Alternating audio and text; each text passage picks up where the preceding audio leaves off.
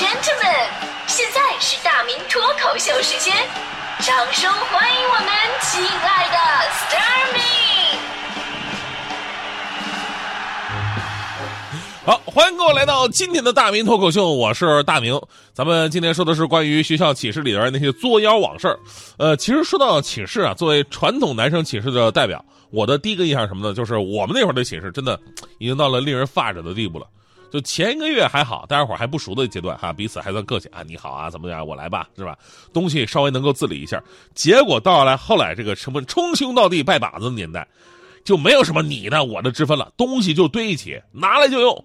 现在来看，幸好大学一共就四年，再多两年的话，内裤都可以换着穿。我跟你说，窗台上放着两个月之前吃完的泡面和半根火腿肠，暖气片上这边烤着瓜子儿，那边烘着鞋垫地上 各种垃圾啊、球鞋呀、教科书啊、没洗的衣服，几乎没有能下脚的地方。桌子上铺满着一层厚厚的历史的尘埃。有一天，我我就我这么埋汰的人，我我都看不下去了。有一天，我终于鼓起勇气把那桌子擦了一遍。室友回来以后惊呆了，我说怎么样？没见过这么干净的桌子吧？就差点弄死我。为什么呀？他说你知不知道这些灰对我来说有多么的重要？上面我还记着电话号码呢。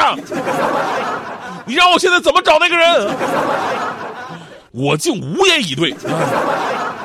其中还有一个爱出汗、特别不洗、特别不爱洗澡的，一到夏天蚊子就咬他，他为此很苦恼。等到大四那年，他突然特别得意的告诉我说：“哎呀，你知道吗？现在蚊子呀再也不咬我了，都去咬别人了呢。”我纳闷啊，我说：“你现在爱干净了吗？”他说：“那倒不是，可能现在蚊子爱干净了吧。”所以我一直特别羡慕人家能把寝室啊收拾的井井有条的样子，而且还有些心灵手巧的，能把自己寝室改造的功能丰富、居住温馨的家园的那种感觉。比方说，前两天呢有一个关于寝室装修的视频火了，说江西师范大学几名女研究生啊花费近万元打造了一个仙女寝室，整个寝室呢加装了很多的装饰灯，书桌啊、床啊。啊，整个墙体啊都加装了很多的布置，就一个普通的寝室，瞬间变得美轮美奂、星光灿烂。哎，宿管阿姨都看了以后说太漂亮了。我看了照片，漂亮不漂亮暂且不说，反正就有种到了那种十里河灯饰城的那种感觉。由于装饰漂亮温馨，很快就引发了媒体的报道，终于惊动了中国消防。五号晚上的时候呢，中国消防转发该报道说，学生宿舍属于人员密集场所，根据我国公共安全行业标准，人员密集场所消防安全管理不得随意乱接电线，擅自增加用电设备，请江西消防通知到江西师范大学现场核查。随后，这条微博呢引发了三级消防官微接力。仅仅几个小时过后，南昌市消防官微发布帖子说了：“说江西师范大学已经回复，已经就地拆除，整改到位了。”就这样，一个仙女寝室被整回到人间了。整回到人间嘛，人家也是瘦死的骆驼比马大，人该干净该漂亮也是漂亮的。我们那就是地狱。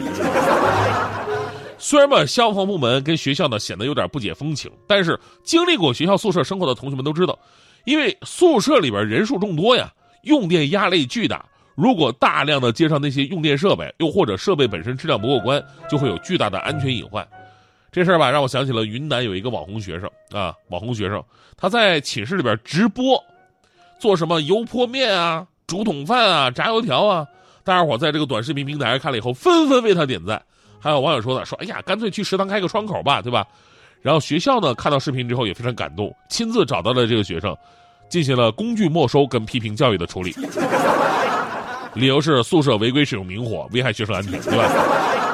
不得不说，这种私自接电的情况确实在高校宿舍非常常见。我们可能都干过在学校里边用什么电热棒、热水壶、热得快，还有那个电热毯，我们都干过这事儿吧？其实这都是不允许的。以前呢也发生过爆炸呀、着火的类似的事件，但很多孩子因为年轻嘛，再加上寝室吧，他到了晚上特别容易饿，啊，食堂关门了，学出学校呢也出不去，有的时候也懒，所以总会想方设法的来填饱肚子，什么电热杯煮方便面呐，电暖壶煮鸡蛋，这都是常规操作。我跟你说两个事儿啊，我绝对见过最匪夷所思的。就算你把这事写到自己的简历里边，都能给 HR 留下特别印象的那种。一个是用电暖炉烤虾，听说过吗？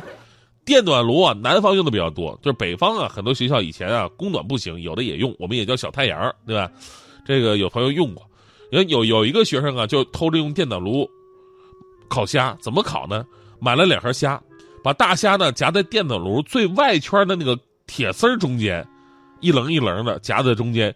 电暖炉一开，热的非常快，大虾一会儿就烤熟了，然后翻一面继续烤，然后再撒点盐呢、辣椒面啊，这就是学生版电烤大虾的教程。还有一个奇葩的程度跟这个不遑多让，现在有的学校为了学生的饮水安全嘛，寝室里边装那个大桶的饮水机，饮水机呃冷暖两用那种的，可以加热嘛，你知道吗？厉害到什么地步？有的奇葩学生自己动手把饮水机改良了，其实很简单，就是把桶拿下来。把桶拿下来之后，饮水机上面不就剩个凹槽了吗？然后你按那个加热的选项，往里边倒点水，在这个凹槽里边下点什么肉啊、丸子、蔬菜、粉丝什么的，这就是饮水机版的火锅。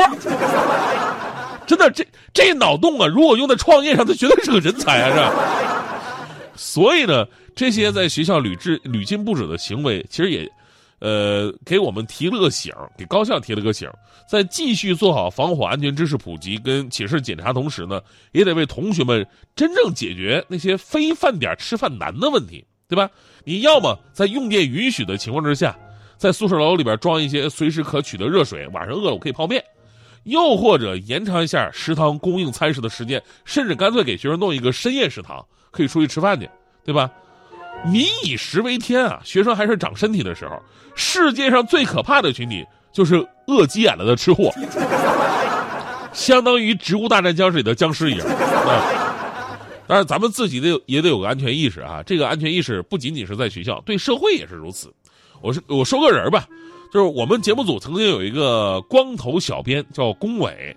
龚伟同学虽然离离开节目组很久了，不过我们一直都有联系，尤其是他的感情生活，我一直特别好奇啊，好奇为什么他在找对象这方面屡战屡败，但仍然坚持屡败屡战，最后继续屡战屡败呢？直到前两天我豁然开朗，前两天这个龚伟给我打电话哭诉，说自己跟一个姑娘表白，结果呢被周围的人揍了一顿。哎，我这事本来就很奇葩呀，是吧？表白，就算姑娘不同意的话，但是跟你们周围的围观群众有什么关系？你揍人家干什么呀？这边工伟大声的跟我哭诉：“爱一个人有错吗？”我说：“没没没没，别激动啊，没错没错。”然后他又问：“那向一个人告白有错吗？”我说：“没有没错没错没错。”工伟继续说：“那我到他工作的地方摆满心形的蜡烛，想给他来一个浪漫的告白，怎么就不行？为什么还联合起来揍了我一顿？”我说：“你别激动啊，这个确实是他们太过分了，太不讲道理了。对，那姑娘在哪儿工作呀？”工伟说：“她在加油站工作呀。”哦，加油站加加，你在人加油站还点了一圈蜡烛，人家揍你那是应尽的义务，你知道吗？所以我的我才豁然开朗，这哥们儿真的是凭本事单身。上一秒我在台北看烟火，下一秒你在上海跟莫吉托，你感觉我就像我感觉你，世界上的另一个我。上一秒我在柏林落，秒你在蒙古天气晴，你感受我就像我感受你，世界上的另一个我。人生到处是假正经，变幻莫测，捕风捉影，有几个陪我等雨停？难得真心情。天高海阔，我的原名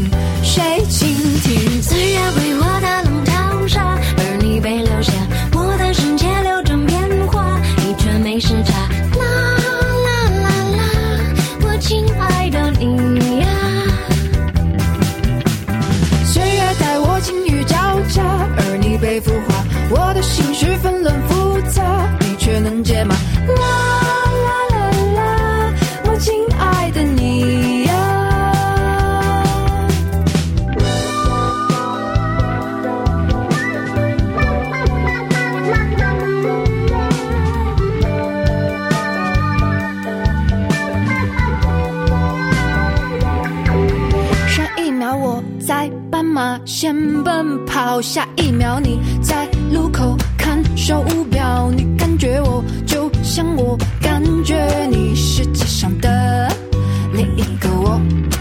上一秒我在为某事烦恼下一